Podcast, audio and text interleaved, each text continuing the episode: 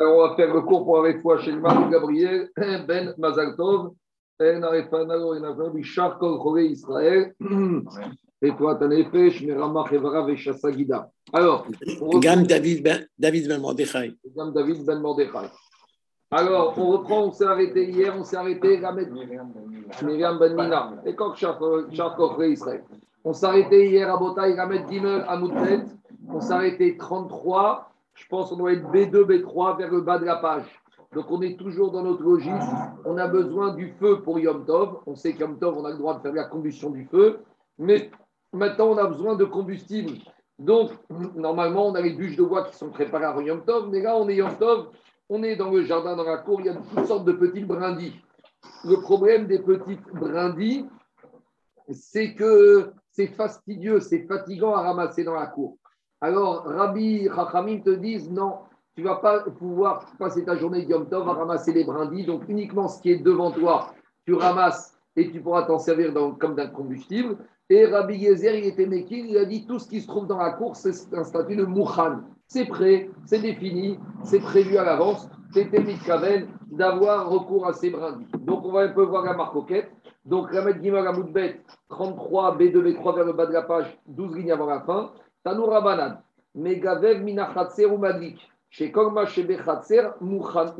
Donc Tanakama, il va comme Rabbi Yezer Mishnah, il te dit tout ce qui, toutes les brindilles qui se trouvent dans la cour, on peut les ramasser et les mettre dans le four. Pourquoi? Parce que tout ce qui se trouve dans la cour, c'est Mouchan. On ne parle pas ici de brindilles qui se trouvent au fin fond de la, du, du, champ, dans une grange fermée à double serrure. Là, on est dans ta cour, Stam, la personne, pour Kaven, que tout ce qu'il y a dans la cour à disposition, il va s'en servir. Par contre, il dit quand même une nuance, euh, ils te disent mais à condition que tu ne vas pas en fabriquer des, tu vas pas faire des petits tas. Pourquoi? Parce que on va voir après, Agmar va nous dire que ça peut laisser penser que tu prépares des brindilles même pour la semaine. Par contre, Rabbi Shimon m'attire. Rabbi Shimon, il te permet de ramasser toutes les brindilles qui se trouvent n'importe où dans la cour et même d'en faire des petits tas.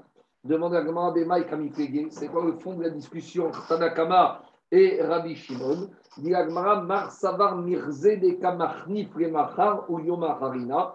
Donc, Tanakama qui interdit de faire des petits tas, il te dit que si tu fais des petits tas, quelqu'un qui passe, il se dit Mais pourquoi ce monsieur il fait des petits tas de brindilles Il a besoin de brindilles, il les ramasse il les met dans son four. S'il fait des petits tas, ça peut laisser penser qu'il est en train de préparer des tas de brindilles pour demain ou pour les jours à venir. Or, on a expliqué au début de la Maserhet que Rabbi t'a dit qu'il y a un issour de Hachana, Miyom Tov et On a vu un passage de la Torah, Vechinou et Tacher, que les Israël ils doivent préparer. On doit préparer de Chol pour le Shabbat et pour Yom Tov, et on n'a pas droit de préparer de Shabbat et Yom Tov pour le Chol. Donc, tu as un monsieur Yom Tov, il ramasse des brindilles dans son, sa cour, de deux choses l'une. S'il en a besoin pour maintenant, que tu fais de ces brindilles Tu les mets dans ton barbecue. Pourquoi tu les mets en tas? Donc, quelqu'un qui passe, ça peut laisser penser qu'il est en train de préparer des brindilles pour les jours à venir.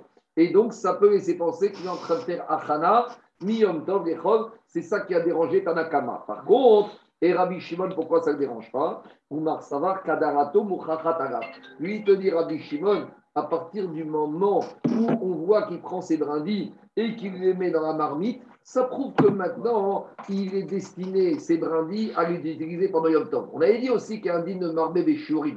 On avait dit Yom Tov, tu peux cuisiner, même une grande quantité, et même s'il t'en reste pour après, pour la semaine, tu as le droit, à partir du moment où tu as cuisiné pour la semaine. Donc l'ignan, c'est de la même manière ici. Ici, tu ramasses, tu ramasses, tu fais des tas. Ce n'est pas forcément que tu vas utiliser ces tas tout de suite, mais à la base, puisque tu es en train de ramasser les tas de brindilles pour les mettre dans ton four, Rabbi Shimon, il est sauvé que même s'il en restera après, en attendant le fait que tu es en train de cuisiner, ça peut laisser penser que tu as ramassé tous ces euh, brindilles pour Yom Tov, et donc c'est pour ça que lui, il n'a pas été estimé nécessaire d'interdire à cause d'un problème de mari aïe. Demandez par une question, normalement il n'y a pas un problème de méhamère.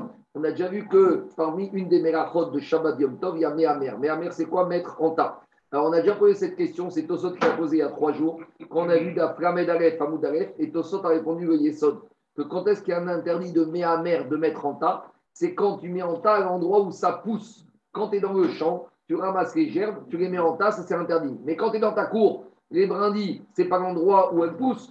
Donc, étant donné que c'est dans un endroit qui n'est pas ce qu'on appelle makom dilatan, donc il n'y a pas de problème de méamère. Quel est ton problème, Alain? Euh, Je voulais te demander par rapport à celui qui va, celui qui va faire, qui donne l'impression de faire un mm.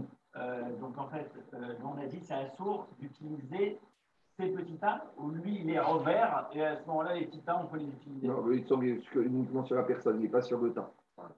Si le fait d'Afka. on pourrait l'utiliser, c'est ça Oui, mais lui, il peut pas. Oui, mais les Rachamim ne veulent même pas qu'on fasse ça parce qu'ils te disent je veux pas que quelqu'un passe et voit qu'il a l'impression que ce monsieur, en fait, il est en train de bosser pendant trois jours. Yom Tov, il ne doit pas laisser donner l'impression. Sais, marqué dans la Torah que après la guerre contre Midian, il y a marqué à Moshe, il a dit Israël, Vitem Nekim et Hachem, ou Israël. Vous devez être propre vis-à-vis d'Akadosh Baruch vis-à-vis du peuple. Donc là, on apprend le Yesod de Maritaïn, qu'on ne doit pas laisser la suspicion vis-à-vis de. Alors, pas devenir paranoïaque, parce que dans ce cas-là, on a déjà dit, tu ne vas pas mettre la minuterie chez toi Shabbat, quelqu'un va passer en bas de chez toi, il va penser que tu es en train. Non, mais euh, où ça commence, où ça s'arrête. Alors, euh, c'est ça la difficulté des Rachamim. dans certains cas, ils ont estimé que tu dois faire attention au regard des autres, et dans d'autres cas, tu ne dois pas du tout. Ici, Kanirek, ils ont estimé que si on passe devant ta cour, n'oublie pas que tu es dans une cour. En général, les cours étaient partagés par plusieurs maison. On a vu dans les rouvilles. Donc, tu as des copropriétaires, des voisins juifs. Ils vont te voir. Ton voisin juif, lui, il part à la synagogue. Et quand il part, il est en train de te voir quoi? En train avec la fourche ou avec la pelle, en train de faire des tas de brindilles. Ça peut laisser penser que tu es en train de laisser comment préparer des tas pour dans deux jours, pendant trois jours, quand tu vas marier ton fils ou ta fille. Donc, euh, c'est un peu embêtant. On continue. Deuxième dit. On avait dit En Motsim et Aour on n'a pas le droit, Yom Tov, d'initier, de, créer un nouveau feu. Donc on a dit Yom Tov, tu as le droit de cuisiner, mais pour cuisiner, tu as besoin du feu. Alors tu n'as pas le droit de créer un nouveau feu jour de Yom Tov. Alors comment tu vas faire? On connaît la solution. Tu vas allumer un feu avant Yom Tov. Demande à Gmara pourquoi les Rachamim ne veulent pas qu'on crée un feu Yom Tov. Si la Torah t'a autorisé au pêche, alors peut-être tu as le droit de cuire, tu as le droit aussi de créer un nouveau feu. Yom Tov. Parce que tu es en train de morid. Morid, c'est engendrer. Tu crées, quelque, tu crées quelque chose de nouveau Yom Tov. Pas ici, mais Rashi, plus haut d'Afkavav, concernant Morid Reyach, concernant le fait de créer une odeur, il avait dit c'est presque comme une Melacha. Faire quelque chose de nouveau, les Chachamim nous ont interdit parce que ça ressemble à une Melacha. Donc, ils ne veulent pas que tu crées un nouveau feu. Deuxième explication, donne le Rambam. Rambam, il te dit que c'est marchiré au Nefesh que tu aurais pu préparer avant. C'est vrai que tu as le droit de faire la combustion Yom Tov, mais de ce que, tout ce que tu peux faire avant Yom Tov, tu dois le faire. Or, tu peux très bien allumer un feu avant Yom Tov, le laisser sur la veilleuse. Donc, tout ce que tu peux faire avant Yom Tov, tu n'as aucune raison d'avoir le droit de le faire pendant Yom Tov. Troisième raison, dans le Ravad, il te dit que Morid, c'est comme Moukse. On a vu au début de la soupe de la de c'est encore pire que Moukse. Donc, pour toutes ces raisons, il y a beaucoup d'autres raisons données par les Mefarshim qui disent que les Rachamim ne veulent pas que tu crées un feu. Maintenant, si tu n'as pas de feu, comment faire? Ça, c'est une autre solution. Demander à un goy, etc., etc. Mais idéalement, veille de Yom Tov, tu dois t'équiper avec ta veilleuse de 24 heures, de 48 heures et allumer ton feu. On ne veut pas que tu crées ton feu Yom Tov. La cigarette, c'est la combustion, c'est au des pêches. De la même manière. Comment bah, la, cigarette, la, cigarette c'est comme quand tu as besoin de ton beefsteak Yom Tov. Il y en a qui ont besoin d'une cigarette. C'est comme ça. On continue. C'est assimilaire. C'est assimilaire au Nefesh.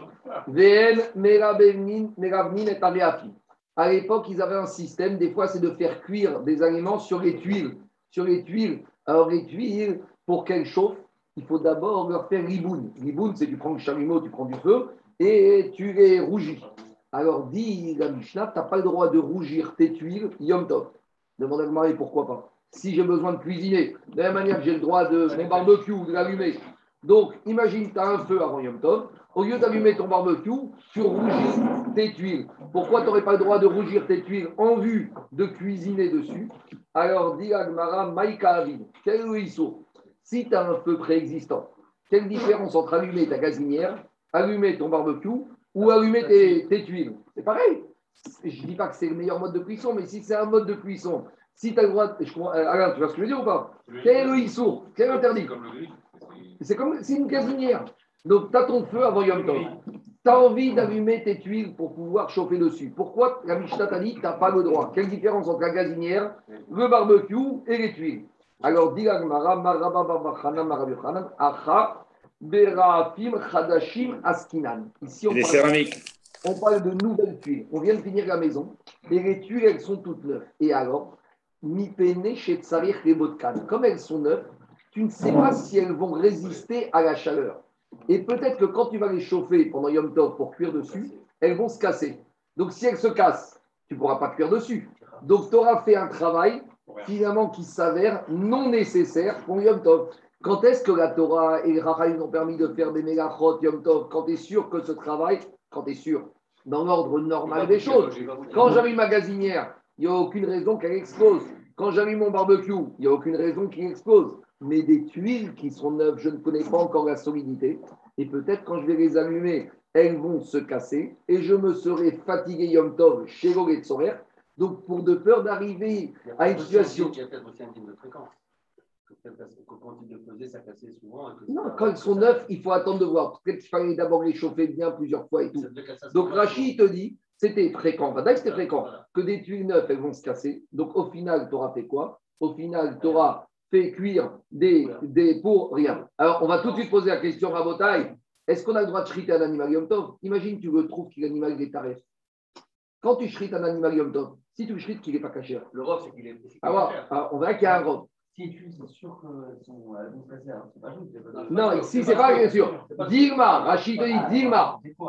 Alors, si des fois, alors au début, alors, quand il a déjà cuit dessus, il y a déjà un robe de fréquence qu'il n'y a pas de problème. Mais ici, comme elles sont neuves, dit Rachid, Dilma, peut-être. Oui, mais quand il a fait lui, il ne savait pas, donc pour lui, c'était bon. Malgré tout, il doit éviter de peur. Quand tu es pas Yom Tov, rappelle, Yom Tov, Yom Tov, tu ne dois pas te lancer dans des aventures originales. Tu dois faire du sûr. Tu dois faire des choses, tu es sûr qu'il n'y aura pas de dépôt possible. Je continue. Deuxième explication. Quand que celle-là n'était pas suffisante, on verra après.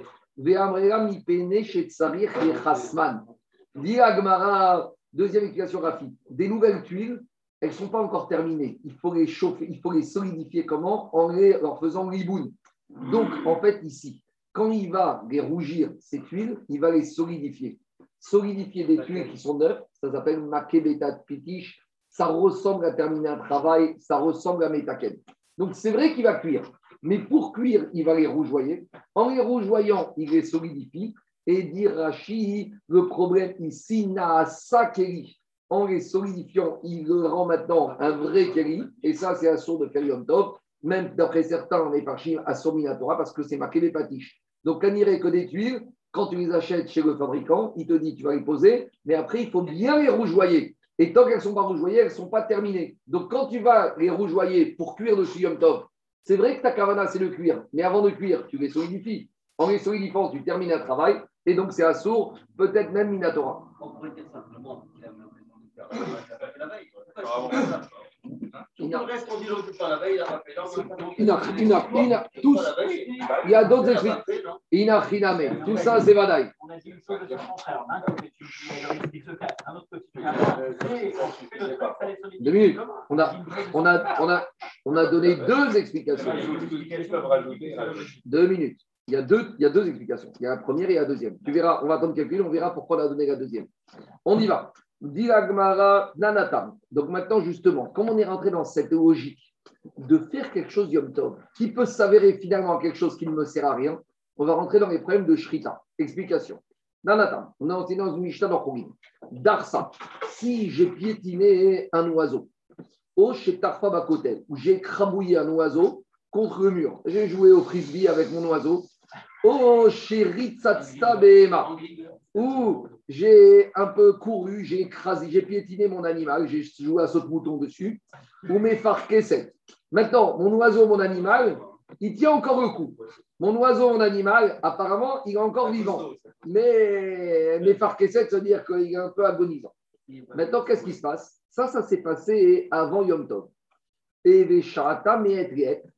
même pas, je suis même pas Yom Tov, je suis un jour de semaine. Explication. Explication, petite introduction. On sait que les oiseaux ou les animaux, pour qu'ils soient cachés, d'abord il faut qu'ils ruminent, les sabots fendus, qu'ils soient dans la liste. Mais à part ça, il faut qu'ils soient viables 12 mois.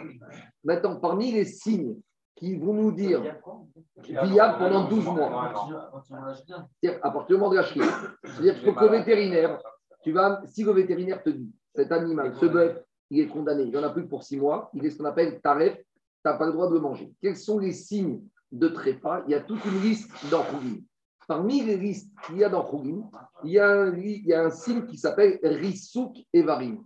C'est quand les membres, les corps, les membres de l'animal ou de l'oiseau ont été écrasés, écrabouillés. Ça, c'est un signe qu'on apprend à faire Moshe Mais il y a une manière de voir que dans le cas-là, est-ce que maintenant ce signe-là, il va emmener, entraîner qu'animal va être tarif ou pas? C'est qu'une fois qu'il y a eu cet écrasement des membres, tu dois attendre 24 heures.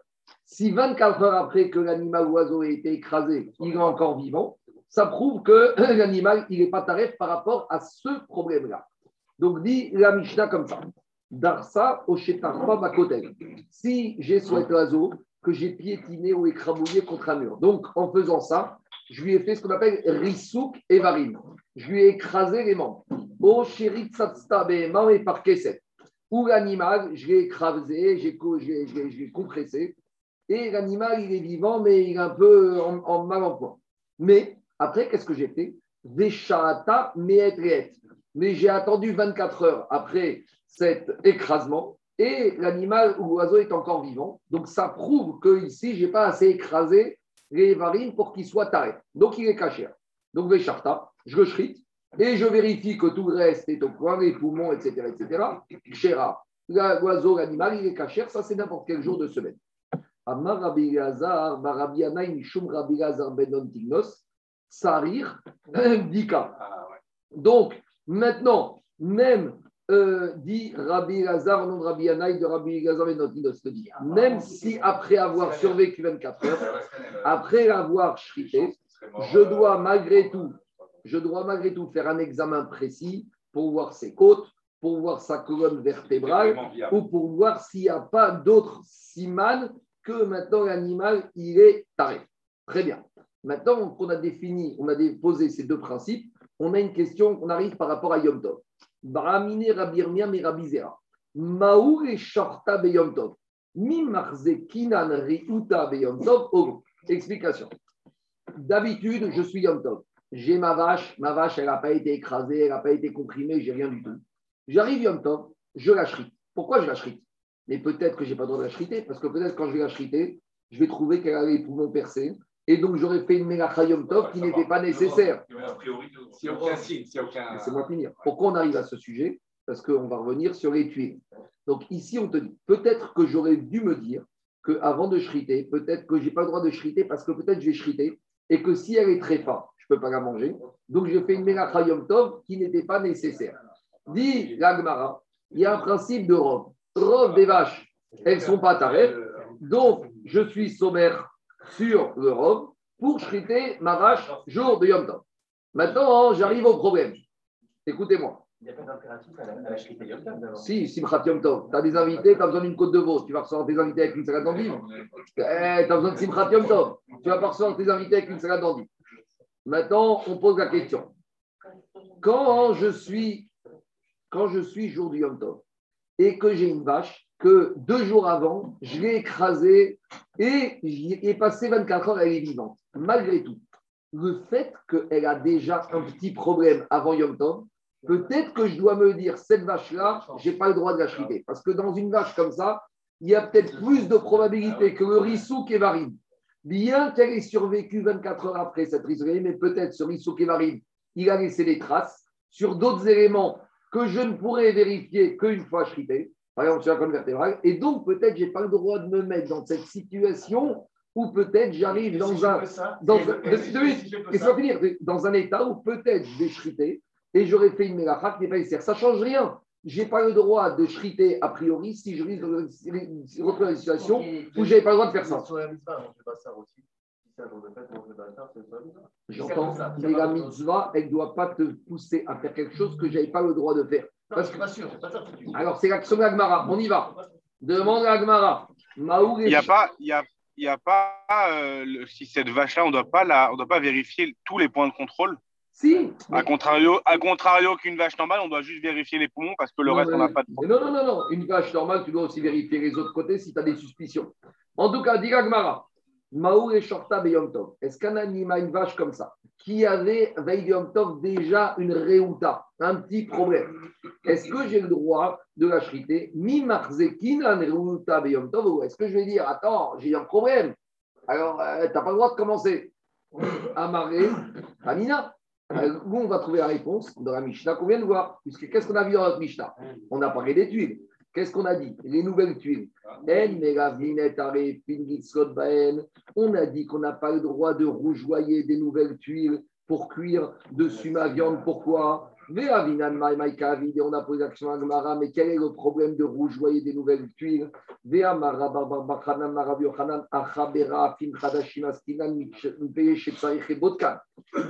Yochanan expliqué qu'un Mishnah qui t'interdit de rougeoyer des nouvelles tuiles, c'est parce qu'avant de les rougeoyer Yom Tov, tu aurais dû checker avant Yom Tov qu'elles sont solides. Donc on voit que quand quelque chose, il a un élément de fragilité avant Yom Tov, je n'ai pas le droit de commencer mes tests jour de Yom Tov.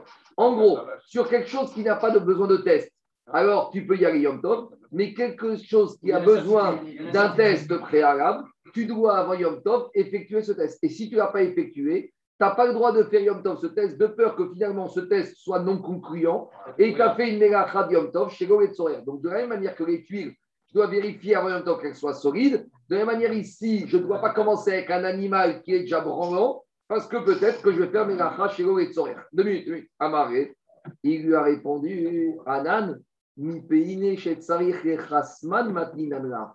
Il lui a dit, mais je ne suis pas d'accord avec toi parce qu'on a donné une deuxième raison à la Mishnah. Qu'est-ce qu'on a donné comme deuxième raison à la Mishnah avec les tuiles? Que peut-être que le problème des tuiles à rouge et temps, c'est que tu vas les terminer. Donc peut-être qu'à bas, ce n'est pas un problème de test préalable, c'est un problème de terminer un kéri. Et si je dis que c'est la deuxième raison qui prévaut, alors cette deuxième raison ici, elle n'a pas lieu d'être dans la vache. Parce que quand je shriek la vache, je ne termine pas un kéri. Donc peut-être là-bas, ce n'est pas un problème de test préalable. Et donc, si ce n'est pas là-bas un problème de test préalable, ici, je n'aurai pas d'exigence je n'aurai pas de crainte à avoir, même si je dois faire un test préalable. Voilà pourquoi on a donné une deuxième raison. Et avec cette deuxième raison, ça nous permet peut-être de permettre de quoi? De permettre de shriter même cette vache qui préalablement à Yom Tov avait déjà une petite faiblesse. Maintenant, je dis bien les choses. Avant Yom Tov, on l'avait écrasé, mais on avait validé les 24 heures où elle avait survécu avant Yom Tov. Parce que si je lui ai écrasé les membres veille de Yom Tov, je n'ai pas le droit de la chriter aujourd'hui Yom Tov, tant que je n'ai pas passé 24 heures où elle n'a pas validé le fait qu'elle est encore debout. Donc voilà comment on est parti de la Mishnah avec et comment on est arrivé à la shrita de l'animal Yom Tov. On continue. Tania, Echad Mevi et On ramène une autre braïta, vous allez voir le rapport avec le Mishnah. Là, la braïta, elle parle là-bas d'une Tosefta de Shabbat où on cherchait comment on va maximiser le nombre de punitions à des personnes. Alors la braïta, elle dit comme ça. Echad Mevi et Yom Tov, j'ai une personne qui a amené le feu. C'est quoi qui a amené le feu? C'est-à-dire qu'il se promène avec du feu dans la main et en avançant avec son feu, à chaque fois, le vent fait qu'il y a la combustion. Donc ça veut dire que maintenant, qu'est-ce qui. On n'est pas Yom Tov, on est Shabbat. Hein. Euh, on est Shabbat. Quelqu'un qui a déplacé du feu allumé, à chaque fois qu'il fait un mètre, il fait de la combustion, donc il transgresse Shabbat. Et Mevi et Quelqu'un qui a amené le bois et qui l'a mis dans le barbecue, Shabbat. Echad Shofet et Agdera. Quelqu'un qui a mis la marmite sur le feu. On verra après de quoi il s'agit. Echad Mevi et Amaïm. Ou quelqu'un est celui qui a amené de l'eau pour mettre dans la marmite Shabbat. Et un autre monsieur qui a mis dans la marmite Shabbat qui est sur le feu des épices. Echad Megis et un autre monsieur, il a pris la cuillère et il a remué Kuran Chayavim tous ces messieurs, chacun à son niveau, ils ont fait une melacha, minatora, qui a transgressé Shabbat. Pourquoi? Parce qu'on résume. Celui, celui qui a amené le feu, il a fait de la combustion du feu, donc ça c'est sur Shabbat. Celui qui a, qui a amené le bois dans le feu, il a fait de la combustion du bois. Celui qui a mis la marmite, ça on verra qu'est-ce qu'il a fait. Et celui qui a mis l'eau et les épices et qui a remué, il a fait bichou. Donc la Braïta nous dit, tous ces messieurs, chacun à son niveau, il a transgressé le Megachat Shabbat. Demande à Tanya, on a une autre Braïta. Qu'est-ce qu'il y a? Mégis, c'est remué. Quand tu remues, tu es Megachet. Mégis, le feu. Les maresses, les maresses, le sang. Alors, demande à Gmaravia Tanya Acharon Chaya. Pourtant, la Braïta, elle dit qu'il n'y a que le dernier, celui qui a remué, qui est Chaya Vekulan Tourin et que tous ceux qui étaient avant dans la chaîne, ils sont pas tours, on ne comprend pas. Digagmarago kasha.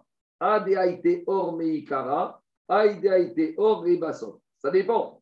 Si maintenant, dès le début, il y avait le feu, alors si dès le début il y avait le feu, tous ceux qui ont mis sur le bois dans le feu, qui ont remué, qui ont mis les épices et l'eau, ils ont tous fait bichou. Mais si tout cela ils ont fait avant que le feu soit mis sous la marmite, quand tu mets de l'eau, des épices, c'est vrai qu'à posteriori, non, il y a un ridouche, parce que j'aurais pu dire, pour l'instant ils n'ont rien fait. Non, mais j'aurais pu dire, mais comme ça. Quand moi j'ai mis du sel et j'ai mis de l'eau et j'ai mis des épices dans la marmite et qu'il n'y a rien en dessous, à ce stade-là, j'ai rien fait. Mais quand le monsieur il vient et il met le feu en dessous, j'aurais pu penser que maintenant, en ayant mis le feu, il s'avère que quand j'ai mis de l'eau et des épices, peut-être j'aurai une transgression. Kamash que non. C'est ça que dit la Braïta. Alors, je finis juste le raisonnement.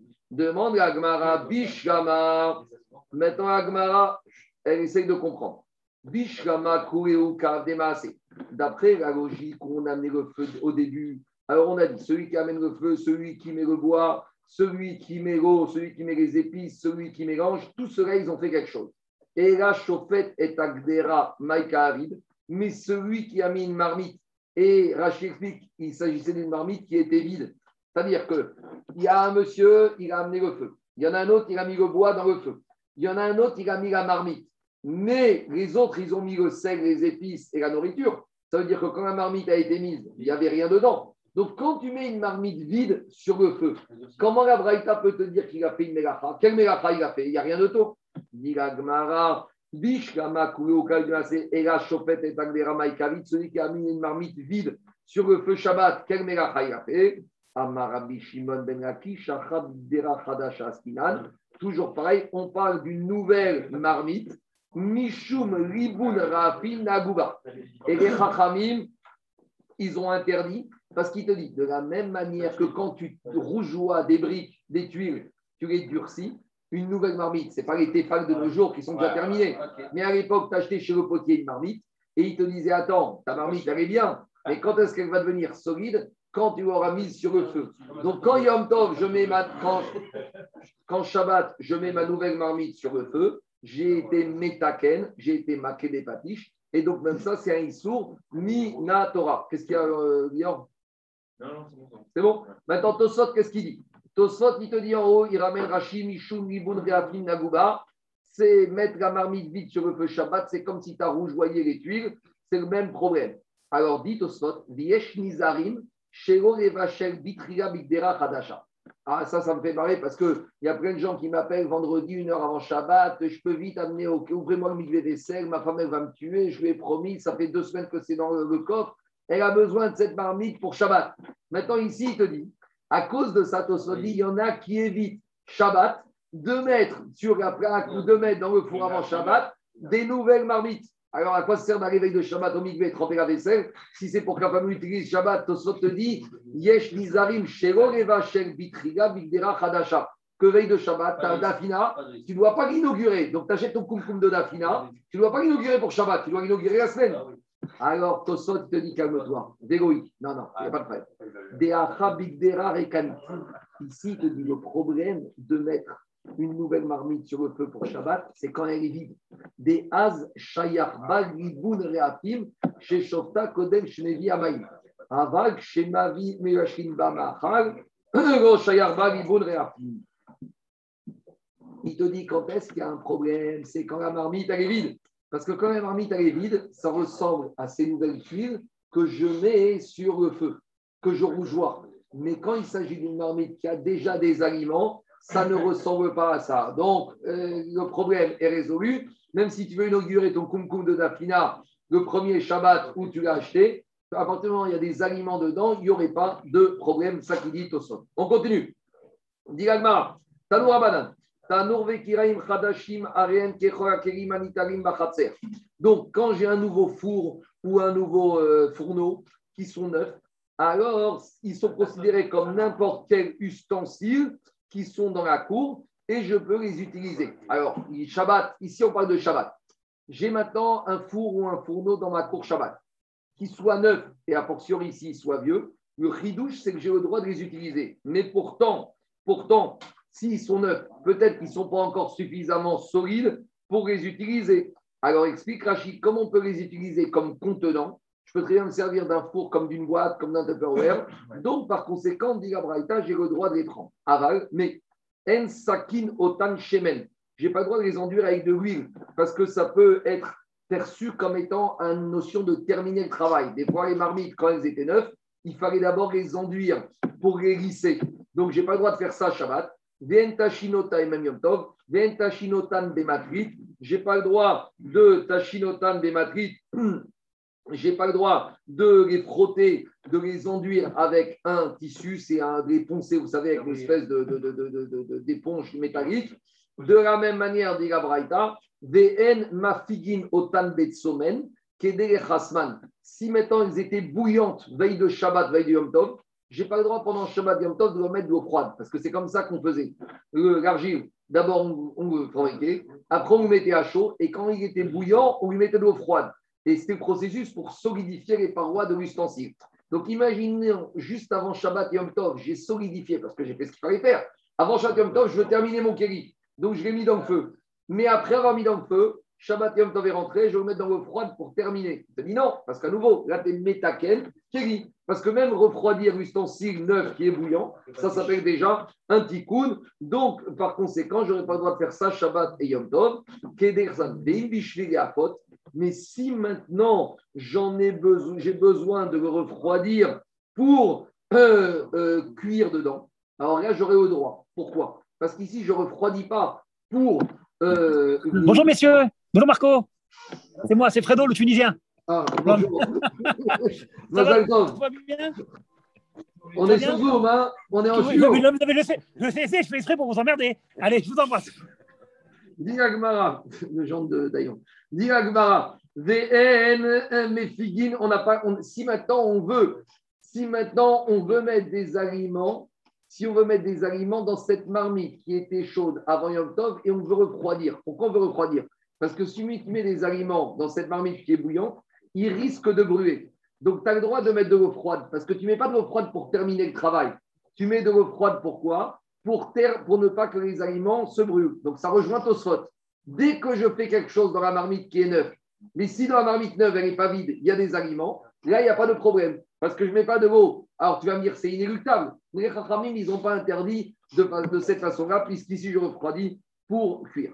Je continue. Diragma, après euh, Tanoura Banane, on continue avec les préparatifs de la viande. Le problème de des animaux Yom Tov, on a le droit de les chriter, mais des fois ils ont des poils, vous savez, comme les poulets, comme des fois les veaux, les, les vaches. Alors quand tu vas chez le boucher, il te prend le chalumeau, il t'enlève les poils du poulet. Maintenant à l'époque, jour de Yom Tov, tu as ton poulet avec des poils ou ton animal avec des poils. Maintenant c'est pas beau. Est-ce que tu as le droit de les retirer pour pouvoir manger? Le problème, c'est retirer des poils. Ça peut être perçu comme un travail du tanneur, ça peut être perçu comme quelqu'un qui cherche à récupérer les poils. Quoi? Oui, mais c'est au pêche. Ici. Alors, dit Abraïta, comment tu pourras le faire? Les Chachamim, la Torah t'a permis, mais les Chachamim t'ont permis uniquement si tu ne le fais pas comme en semaine. Tu dois le faire des chinouilles. Donc, ça que dit Abraïta. Mogin est à roche. Tu as le droit d'ébouillanter la tête et les, les pieds de l'animal pour que les poils soient plus facilement, euh, s'en aillent plus facilement. Donc, en semaine, tu n'as aucun boucher qui va travailler de cette manière-là. Donc, comme tu le fais avec chinouille, ce euh, sera permis de ébouillanter. Ou me'avevin otan be'our. Me'avevin, c'est on a, de la manière qu'on a vu hier, on, doit, on peut roussir la mèche. Tu peux roussir les poils de l'animal, comme ça ils vont tomber plus facilement. Aval, mais Entofrin otan becharsit vero deama vero Tu n'as pas le droit de mettre de la cire pour enlever les poils de l'animal. Donc, ça, c'est le système normal d'Irachid des tanneurs. Donc, si c'est le système des tanneurs, ça, c'est une mégacha que les rachamim ne veulent pas que tu fasses de cette manière-là. De la même manière, engozezin otan Tu n'as pas le droit de prendre le couteau pour, à la tondeuse pour les tondre comme en semaine. De la même manière, il y a des légumes, des fois, où l'extrémité du légume, il est un peu pourri, il est desséché. Donc, tu as l'habitude de prendre un couteau spécial, un sécateur, et de les couper pour pouvoir manger la bonne partie du légume. Maintenant, a priori, Yom Tov, c'est au des pêches. Pourquoi tu n'aurais pas le droit de faire ça? Parce que tu peux laisser penser que si tu fais ça Yom Tov, on peut laisser penser que tu as cueilli ces légumes Yom Tov. Donc, on ne veut pas que tu laisses penser vis-à-vis de des autres que ces légumes, tu viens avec Yom Tov. Donc, si tu veux couper ce morceau du légume qui n'est pas comestible, tu dois prendre un, outil qui n'est pas l'outil habituel. Donc, si d'habitude dans les champs, les agriculteurs, ils prennent des sécateurs et que tu as cette carotte à la maison et que tu veux couper l'extrémité Yom Tov, tu n'auras pas le droit de prendre le sécateur, tu devras prendre un couteau normal. C'est ça qui te dit Bétis Poret Chero. Aval. Mais, metaknin et kundas vetar biot. Alors, kundas et arbayot, c'est des légumes qui sont très durs à travailler. Il y a des légumes qui nécessitent, quand on a vu les tourmosiles, il fallait cuire sept fois. Ça cagnerait que c'est encore plus fastidieux et plus contraignant. Et on aurait pu imaginer que, étant donné que c'est un travail très fastidieux, que les Chachamim allaient interdire de cuisiner des légumes comme ça, temps. On aurait pu dire, Chaim dit, tu veux faire de la viande, fais de la viande, tu veux faire du poisson, fais du poisson, tu veux faire des pâtes, des pommes de terre, des carottes. Mais ces légumes-là, comme dit Rachid, ça nécessite un travail très fastidieux, très fatigant. Alors peut-être les Chachamim allaient interdire parce que Yom Tov, on ne veut pas que tu te fatigues. D'accord Rachid dit, Yesh Torah Betikunan. Il y a une fatigue beaucoup plus importante que les autres légumes. Donc, on aurait pu imaginer que les Chachamim vont t'interdire de faire ce travail Yom Tov, Kamashmagan, que non. Umasikin, Veofanin, Bepurani. On a le droit de cuire et d'enfourner n'importe quel aliment, Bepurani. Alors, c'est quoi Purani Explique Rachid, c'est des grands feux. C'est des grands fours, c'est des fours industriels. Alors, quel était le problème? On aurait pu penser que quoi? Que dans un grand, imaginez un grand four de boulanger, c'est difficile d'utiliser un grand four. Il faut mettre le bois, il faut rajouter le bois, il faut des grandes pelles, vous savez, comme c'est pour à pizza. Tu n'utilises pas un four à pizza comme tu es à la maison. Donc j'aurais pu penser que les rachamim, ils vont dire Yom Tov, tu veux cuisiner? Oui, mais pas une, pas une cuisine qui va te crever. Kamash Magan, qu'on a le droit, explique Rashi pourquoi Parce que quand il y a des grandes familles, on est obligé d'avoir des pourranis parce qu'il faut des grandes quantités de nourriture et grande quantité de nourriture dit un grand four. cest que les fours de l'époque, ils étaient tout petits. Hein. Le kira de Shabbat ou le tanour, c'est des fours petits. Pour Ani, c'est déjà le four un peu, un peu plus important. Continue la Mishnah. Euh, et on a le droit de réchauffer de l'eau dans le antiri. Donc, antiri d'Irachi, à nouveau, c'est une espèce de grand four. Donc, de la même manière, on a le droit d'utiliser ce antiri. Par contre, VN fin des Purani Hadasha, Shema Tifrat. Mais on n'a pas le droit d'utiliser un nouveau Purani, un nouveau grand four. Pourquoi? Parce que peut-être qu'il est comme il est neuf, peut-être qu'il va se casser. Et donc, finalement, j'aurais essayé de cuisiner dedans Yom Tov et je serais arrivé à rien. Donc, d'Irachi, je me serais fatigué pour rien. Donc, de cette Mishnah et de ces Braithot, on voit que Rahim veut bien que tu cuisines Yom Tov, mais anticipe. Si tu risques de cuisiner pour rien, si tu risques. Donc, on arrive à des chérotes. Un monsieur qui n'a jamais cuisiné de sa vie, est-ce qu'il peut se lancer dans, dans, la cuisine un jour de Yom Tov? Si c'est pour faire un massacre et tout brûler, il aura fait tira chez Non, mais c'est une vraie chéra. Imaginons. Si vous mais, mais, mais, non, parce que à condition que tu arrives à faire des pêches. Si tu vas te brûler, à condition. Oui, mais les Rachamim, les Rachamim, ils ont anticipé la fin par rapport au début. Rachamim, ils te disent quand est-ce que tu auras tu vas cuisiner Si tu vas sortir quelque chose. Mais à, à, partir du moment où tu es Mourzak, prenez, prenez une femme. Alors justement, justement, justement, quand tu as quelqu'un qui est habituel, il y a Prazaka que tout va bien. Mais si tu as un monsieur qui est Mourzak qui brûle tout ce qui casse, il y a un monsieur, à chaque fois qu'il passe derrière les fourneaux, un massacre. Alors, est-ce que oui, aujourd'hui, en temps, il a le droit de passer au fourneau Peut-être c'est comme l'histoire de la bête, Marzik. À partir du moment où tu as quelqu'un, tu sais qu'il a des problèmes, alors peut-être qu'il va arriver à Tircha chez Sorer. Donc tu vois ici, on a tourné autour des nouveaux aliments, mais il faut regarder dans les post Est-ce que peut-être ça concerne aussi un homme qui a l'habitude, à chaque fois qu'il rentre dans la cuisine, ça finit en massacre? Alors il va dire, ah, tu sais, Yom Tov, laisse-moi faire. On va dire, mais non, parce que toi, tu es Marzik Beriouta, et toi, c'est tellement habituel que tu finis en massacre que peut-être tu vas finir à nouveau en massacre aujourd'hui et tu auras fait Tircha chez Sorer. À nouveau, quand la Torah est utilisé au Pêche, c'est pas au prix de tout et n'importe quoi. Les Rachamim, Gagmara, il va dire, pas ici, mais dans d'autres endroits, il dit que les Rachamim ont eu peur qu'avec le système de Nefesh, si c'était comme ça, il y a une marque dans Gagmara. Quand la Torah t'a permis au Nefesh, est-ce qu'elle t'a tout permis ou elle t'a permis uniquement à partir de pétrir? Il y en a qui disent, il y a un qui dit que Minatora, tu pouvais tout faire. Tu pouvais même aller dans les champs, prendre ta faute, moissonner, après vanner, après battre, après moudre, après pétrir, après enfourner, après manger ton pain. Il y en a qui disent que Minatora, tout ça c'était permis. viennent les Chachamim te disent très bien, tout ça c'est une Torah. Mais si on t'autorise à faire ça, tu vas débarquer Yom Tov dans ton champ à 6 h du matin et tu vas rentrer chez toi à 3 h de l'après-midi pour faire ton pain, parce que tout ça du temps. Et où est ton Yom Tov? Où est ta tfila? Où est ta famille? Où est les Zmirot Où sont les Kilushim Où sont les amis? Zéro. Donc les Chachamim, ils ont dit, même si la Torah avait tout autorisé, à partir d'où nous, les Chachamim, on autorise? Uniquement à partir de pétrir. Ça veut dire que si tu as la farine dans ta cuisine, oui. Mais si tu n'as pas, laisse tomber, fais-toi inviter. Deux minutes. Deuxième Mandéamar, qui te dit qu'il y a marqué la Torah et Tamatzot. Et on apprend de là que même Minatora, la Torah, quand elle a permis au Renefesh, elle n'a pas permis tout. Elle a parti à partir du moment où on devait garder les matzot. Quand est-ce qu'on gardait les matzot Quand on pétrissait la pâte. Donc, il y en a qui disent que même Minatora, au Renefesh, ce n'est pas moissonner, c'est pas c'est pas valer. Donc, on voit de là que la Torah et les Chachamim, ils te disent qu'au Renefesh, oui, mais pas au prix de sacrifier ton Yom Tov. Donc, ici, si tu as un monsieur qui est Mourzak, qui fait n'importe quoi dans la cuisine, si tu laisses aller dans la cuisine, il va faire n'importe quoi, où est le Renefesh Où est le Tzorer? Le Tzorer Renefesh Donc, peut-être que ici, c'est qu'il rage le Tzorer, et même ça, ça serait à son. Pour les poids, parce que Au Renefesh, pour pouvoir le manger, il faut le dépecer. Alors, il va être non, même si c'est le seul. Ta shrité, il est caché. Non, non, les poils, tu les arrives après à shrita. Non, tu, non, tu le shrites, tu vérifies. Une fois qu'il est bon, tu peux continuer à le dépecer.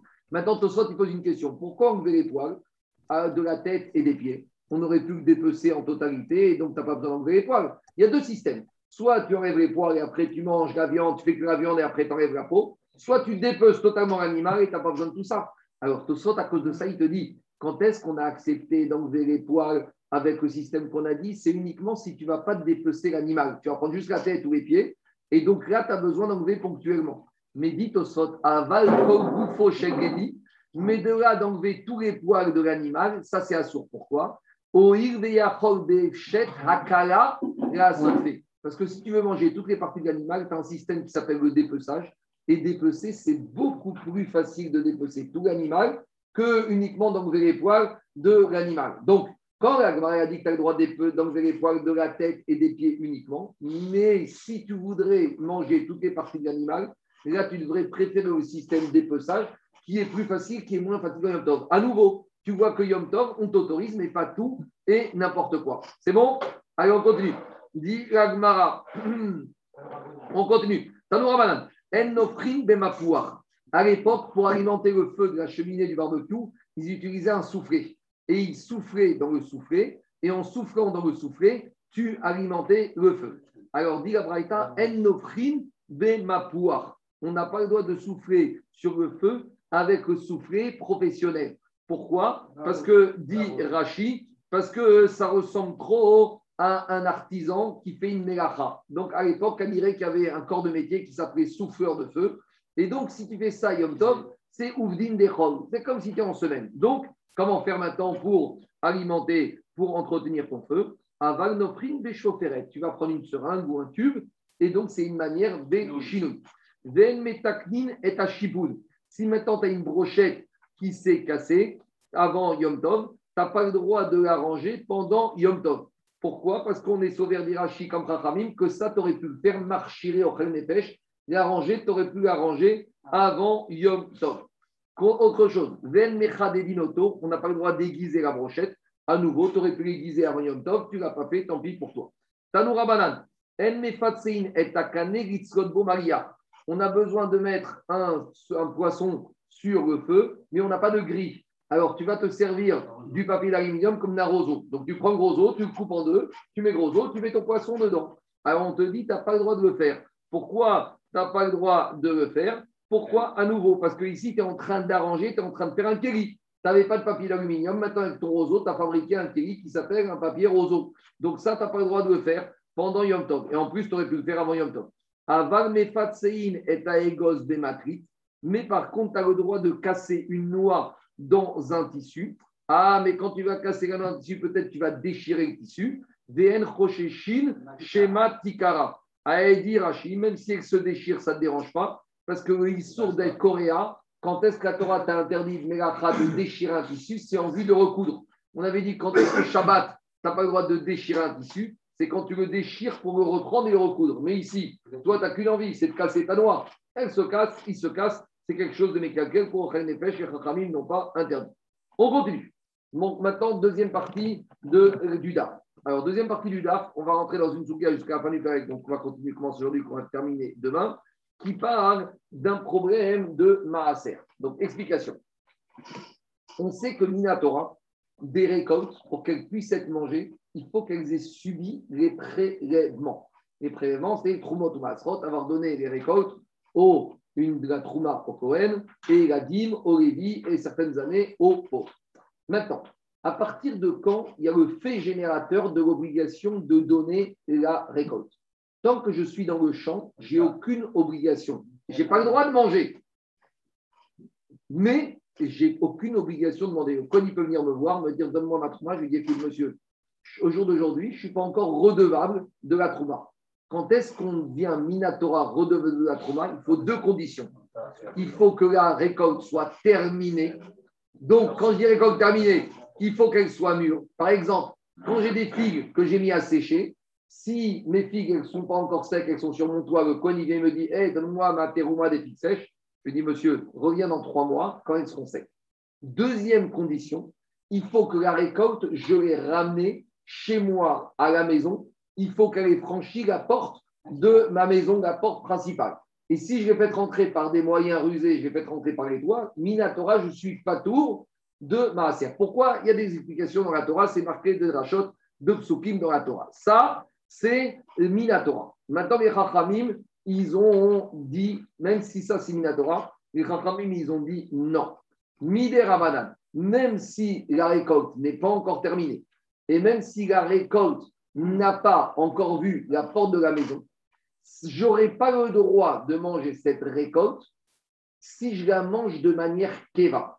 C'est-à-dire que si maintenant je décide de manger cette récolte de manière fixe, donc le fait de la manger de manière fixe, ça veut dire que je donne à cette récolte, un pseudo semblant de terminer la récolte ou que je l'ai fait rentrer à la maison. Sous-entendu, si cette récolte, je la mange de manière provisoire, c'est quoi manière provisoire? Je suis dans mon champ, je prends la récolte comme ça. Est-ce que ça s'appelle manger de manière fixe? Non. Donc là, j'ai le droit de manger. Donc les rachamim, ils t'ont dit, même si la récolte n'est pas terminée, même si je ne vais pas rentrer ma récolte dans la porte de ma maison, alors c'est pas grave, c'est déjà grave, je n'ai pas le droit de la manger. Mais si je l'ai mangée de manière non fixe, de manière euh, sur le côté, dans la maison, en pique-nique, comme ça et tout, là même, les Rachamim n'ont pas interdit s'il n'y a pas les deux conditions réunies par la Torah. C'est bon? Maintenant, on verra que même dans certains cas, les Rachamim, ils ont été plus loin que même quand je mange cette récolte de manière provisoire, c'est déjà assourd. Tout ça, ça a été fixé par les Rachamim. Vous comprenez que les Rachamim, ne voulaient pas que les Juifs de l'époque trouvent des manières rusées pour échapper à Troumot ou. De la manière que de dans toutes les démocraties de nos jours, ils cherchent des moyens pour éviter que les gens ne payent l'impôt. Ce qu'on a vu hier, hein, ils ont sorti des dossiers, les offshore, etc.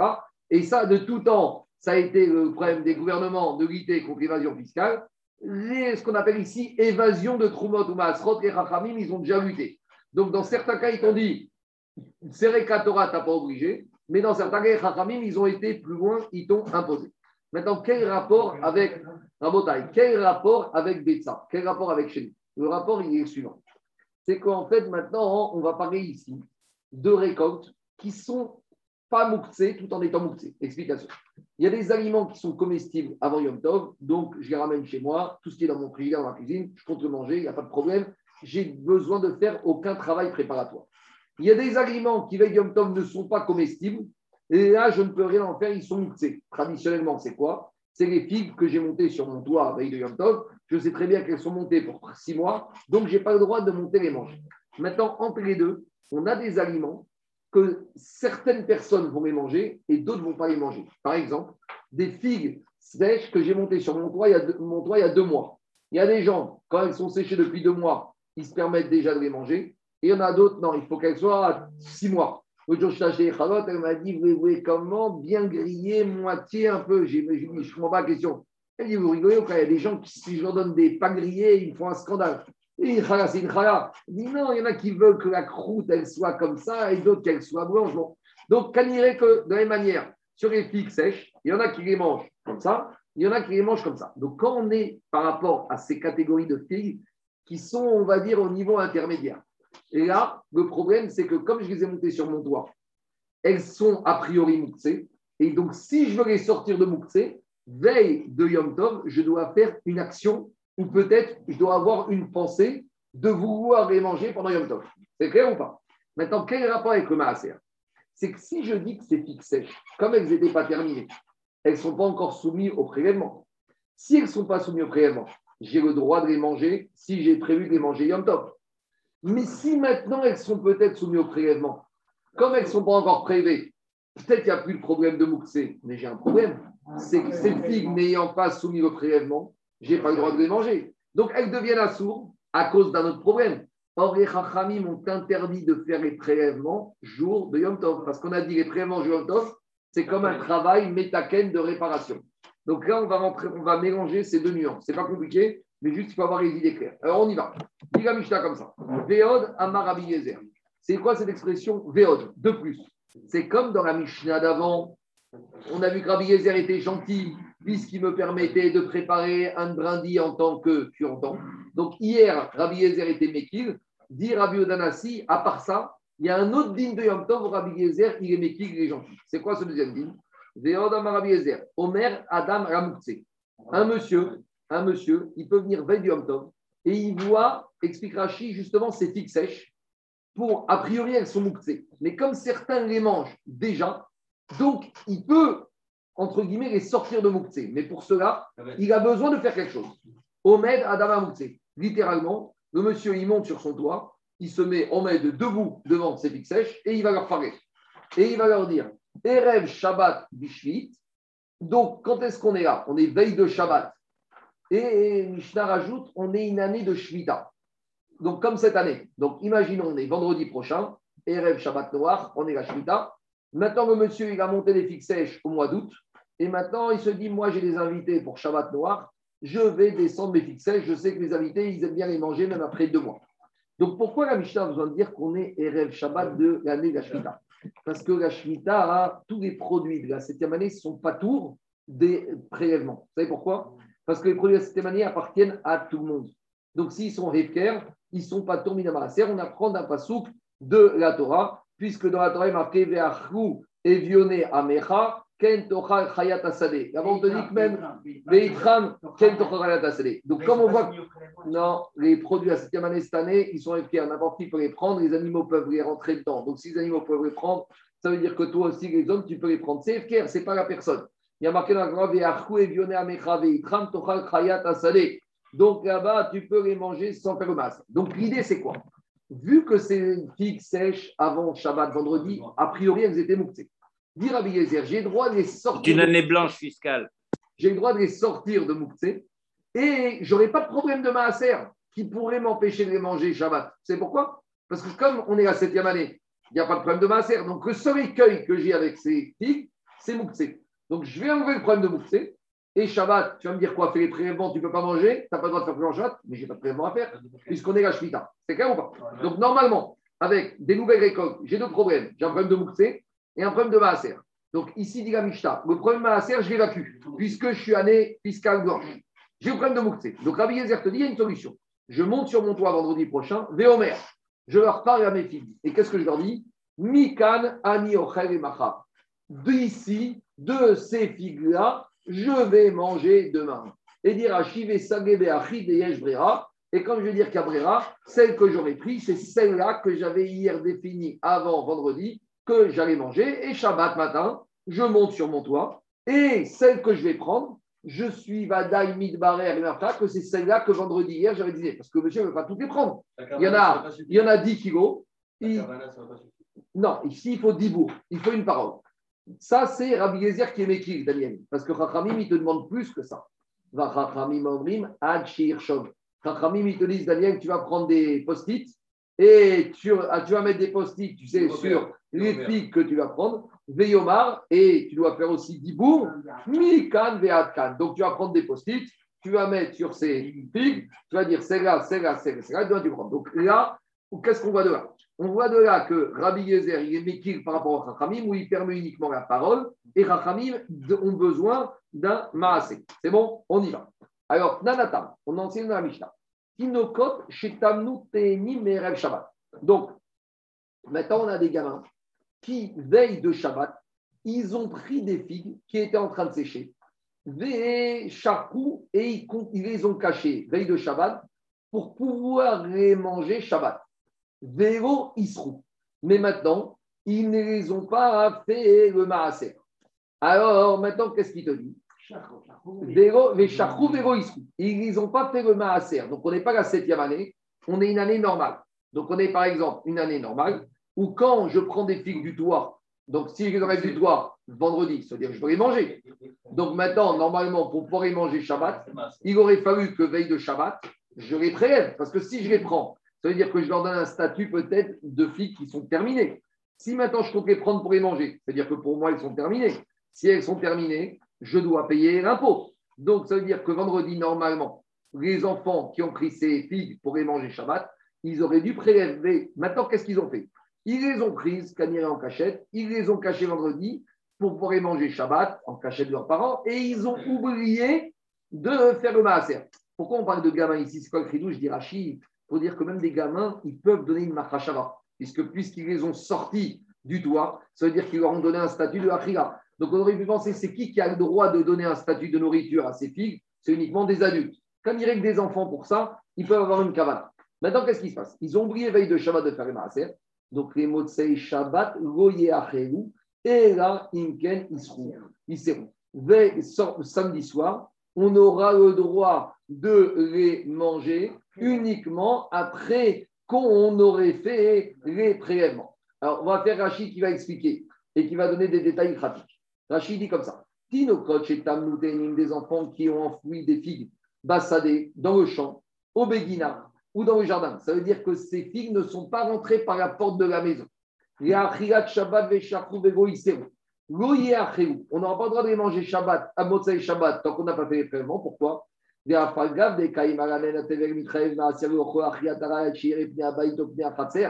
Mais pourtant ici, demande Rachid, ces figues sèches, elles n'ont pas encore vu la porte de la maison. Et les enfants comptaient les manger en cachette. Ça veut dire qu'ils ne comptaient pas les manger comme un vrai repas. Ils comptaient les manger dans les champs comme une, un repas qui est précaire. Et pourtant, dit on a déjà dit que quand c'est un repas précaire, je n'ai pas besoin de faire les prélèvements. Donc, dit pourquoi ici la Mishnah me dit qu'à bas, j'aurais le droit de faire les prélèvements, mais les enfants ne comptaient les manger que précairement? Dit Gmara, j'ai un problème ici. Achilat Shabbat Chashuva Il te dit, le repas de Shabbat, même si ton repas de Shabbat, tu prends Kiddush à la synagogue, il a un statut de vrai repas. Donc, même si tu voulais manger en tant que repas précaire, le fait que tu les destiné en tant que repas de Shabbat, Shabbat leur donne une notion de repas fixe. Et il te dit, comme ici maintenant ils les ont enfouis pour les manger Shabbat, donc maintenant Shabbat leur a donné un statut d'alimentation fixe. Et donc c'est pour ça que j'aurai le droit de les manger uniquement après avoir fait ma Motsai Shabbat. Maintenant, des Rachivea et des Tinakatinokot. Pourquoi ici le Michel parle de gamins Riboutaïs, que je vous ai dit, que même des gamins, des enfants qui sont en mitzvah, peuvent donner une valeur à leur action. C'est-à-dire que par rapport à ce dîner-là, les enfants ils peuvent donner leur valeur, une valeur à leur action. Et ici, on parle de figues qui sont terminées.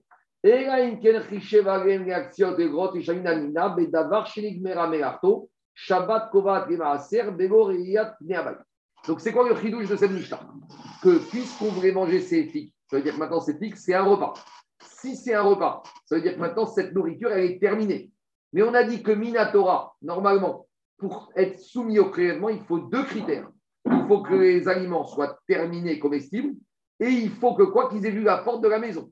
Or, ici, ils n'ont pas vu la porte de la maison, donc il manque un critère.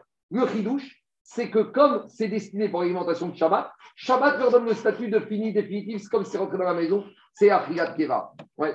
On nous parle du corps, on parle alors que Michel parle d'un cas où on est en fuite. On va y arriver, justement. Là, là, on est, là, on est parti très loin. Et on est parti d'une autre Mishnah de Maasot, et on va revenir à notre Mishnah chez nous, justement pour l'embêter. En gros, on veut soulever une contradiction de Mishnah. Tu as raison, on est parti très loin. Comme tout à l'heure, on est dans les tuiles, on est parti dans la Shrita, et on est revenu aux tuiles. Alors on y va. Je reprends maintenant la Mishnah, dans les mots. On a des enfants qui ont été chercher des figues. Les figues, elles sont terminées. Et ils ont brillées dans les champs. Vélo, ils Et ils n'ont pas fait le maaser avant Shabbat. Et on ne les a pas mangés pendant ça, Shabbat. Les Shabbat, Goya, et Samedi soir, on ne pourra les manger que si on fait d'abord les prévents. Ah, mais pourtant, ils n'ont pas vu la porte de la maison. Le chidouche, c'est que Shabbat, remplit le deuxième critère, ça devient un chigat keva. on a une deuxième Mishnah de Maasrot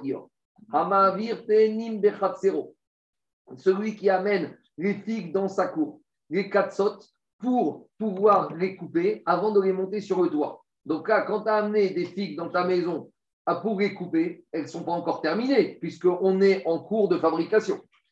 Et là-bas, qu'est-ce qu'on te dit? Banav beto, même si elles sont rentrées dans la maison, comme elles ne sont pas encore terminées, alors par conséquent, les enfants peuvent les manger, même s'il n'y a pas eu de prélèvement, à condition qu'ils les mangent dans la cour, comme ça, sur le, sans étant un repas fixe. Donc ici, de cette deuxième Mishnah, on apprend un autre illusion que quelque chose qui n'est pas terminé, même si ça a vu la porte de la maison, il n'y a pas de maaser. Et donc, on apprend deux dynimes de ces deux Mishnah de maaser. Quelque chose qui est terminé, il y a besoin de voir la porte de la maison. Et quelque chose qui n'est pas terminé, même si ça a vu la porte de la maison, Minatora, il n'y a pas de problème. Donc, Minatora, il faut deux critères. Il faut que le produit soit terminé et qu'il ait vu la porte de la maison. À part ça, on a appris une autre chose. C'est que Shabbat peut donner le statut de quoi? De, repas, de, produit qui a vu la porte de la maison parce que c'est une vraie Séouda. Le problème, c'est que la Mishnah de Maasrot m'a parlé de filles qui étaient terminées. Donc, Shabbat, il prend le critère des figues terminées et lui donne le deuxième critère de repas définitif comme si à la porte de la maison. Mais maintenant, il y a une situation qu'on ne sait pas encore. Si Shabbat, elle peut donner le statut de produit terminé à des fruits qui ne sont pas terminés. On a vu que Shabbat donne le statut de Justement, on a vu que Shabbat, on a vu qu'il y a deux critères, je résume. Il y a besoin que les produits soient terminés et que c'est vu la porte de la maison. On a dit quand j'ai des produits qui ont vu, qui sont terminés, qui n'ont pas vu la porte de la maison, quand je les ai fixés pour Shabbat, c'est comme s'ils ont vu la porte de la maison. Inversement, on a vu qu'il y des produits qui ne sont pas terminés, qui ont la porte de la maison, c'est rien du tout. Maintenant, quel serait le statut de Shabbat par rapport à des produits qui ne sont pas encore terminés? Est-ce que Shabbat peut englober, remplir les deux critères simultanément? Ça donne à des produits non terminés un statut terminé. Et bien que ça n'ait pas vu la porte de la maison, c'est comme ça a été eu. Est-ce que Shabbat est assez puissant? Est-ce que Shabbat est assez puissant pour dire que Shabbat englobe tout Le en Shabbat. Attends, avant même, avant, attendez, avant même le Moukse, par rapport au Maaser, on, va revenir à Moukse. Mais par rapport au Maaser, on a dit qu'il y a deux critères. Maaser, ça suspend, mais par contre, le problème de, de, de pas prêt. Attends, attends, avant, avant prêt. Est-ce que Shabbat va suspendre même des produits qui ne sont pas terminés avant Shabbat? Jusqu'à présent, on a vu, Daniel, des produits qui étaient terminés mais qui n'était pas rentré dans la porte de la maison. Donc Shabbat, même si tu es dans les champs, c'est comme le fait que tu aies donné à ces produits dans les champs, que tu vas t'en servir pour les Achiyat Shabbat, c'est comme si Achiyat Keva, c'est comme si dans la maison.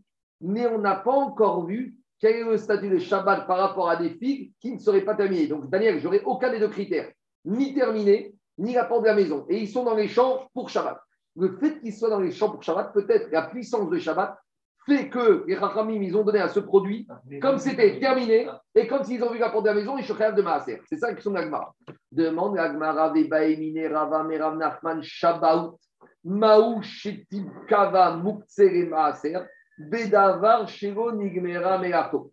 Est-ce que Shabbat va te dire maintenant que quelque chose qui est Mouktsé Daniel, sous-entendu, c'est quoi Mouktsé un produit qui n'est pas terminé. Quand on parle de Mouktsé ici, c'est-à-dire qu'on a des produits qui ne sont pas terminés. Donc des produits qui ne sont pas terminés avant Shabbat, ils sont Mouktsé. Est-ce que maintenant, j'ai des produits qui ne sont pas terminés, qui sont dans les champs, ni terminés, ni vus à la maison, mais je les ai prévus pour être Masouda de Shabbat Oui, mais j'ai prévu par rapport à quelque chose qui n'était même pas terminé par rapport au Maaser, d'abord.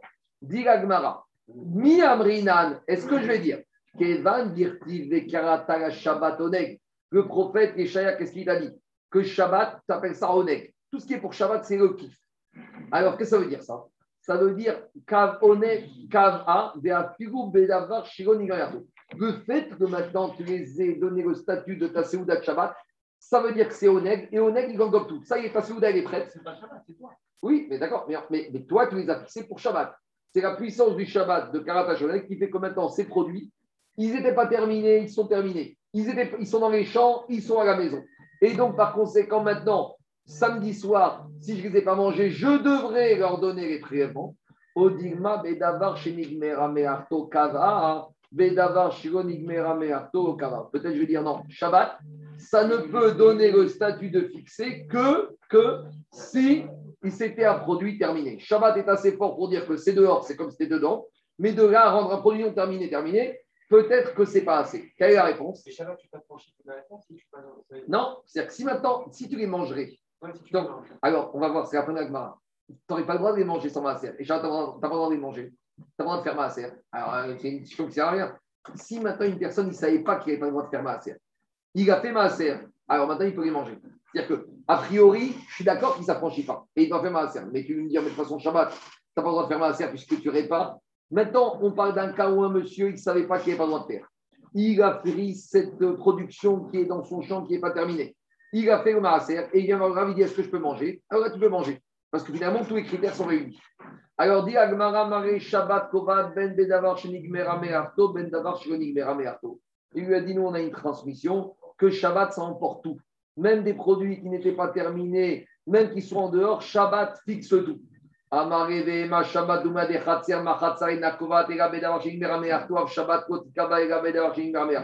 Il dit, tu m'as dit, tu m'as donné un axiome, un théorème. Tu m'as dit, accepte ce principe. Mais ça sans doute. Peut-être que Shabbat, c'est comme la cour. On a dit que la cour, quand les produits rentrent dans la maison, ça ne valide la que les produits qui sont finis. Donc peut-être Shabbat, c'est comme la maison. Euh, peut-être que Shabbat, ça ne peut pas tout, ça ne peut pas rendre des produits qui ne sont pas terminés. Amaré, limoud ur beyadenu. C'est une, expression qui veut dire c'est une transmission qu'on de nos parents. C'est une une sorte de limoud ou beyadenu. Depuis qu'on est petit, on nous a appris ça. Shabbat kovat ben bedavar shenigmera bearto, ben davar Shabbat emporte tout. Que terminé, que tes produits qui sont finis, pas finis, qui soient en dehors du champ, quand tu as décidé que ces produits étaient destinés à Shabbat, Shabbat a une puissance, une doucha, entre guillemets, qui fait que ces produits sont terminés et ils sont soumis à Maaser. Et si tu ne les as pas mangés pendant Shabbat, ou tu veux les manger pendant Shabbat, tu devras faire Maaser avant de les manger. Et comme il a dans l'action de si je suis Shabbat, alors j'ai le droit de le faire, puisque je dois faire les prélèvements, et Shabbat, j'ai droit de prélèvements, dans le cas où il Avar, s'il ne savait pas, il a fait les prélèvements, il pourra y manger Shabbat. On s'arrêtera pour aujourd'hui. mais Demain, on continuera la Soudia jusqu'à la fin du DA.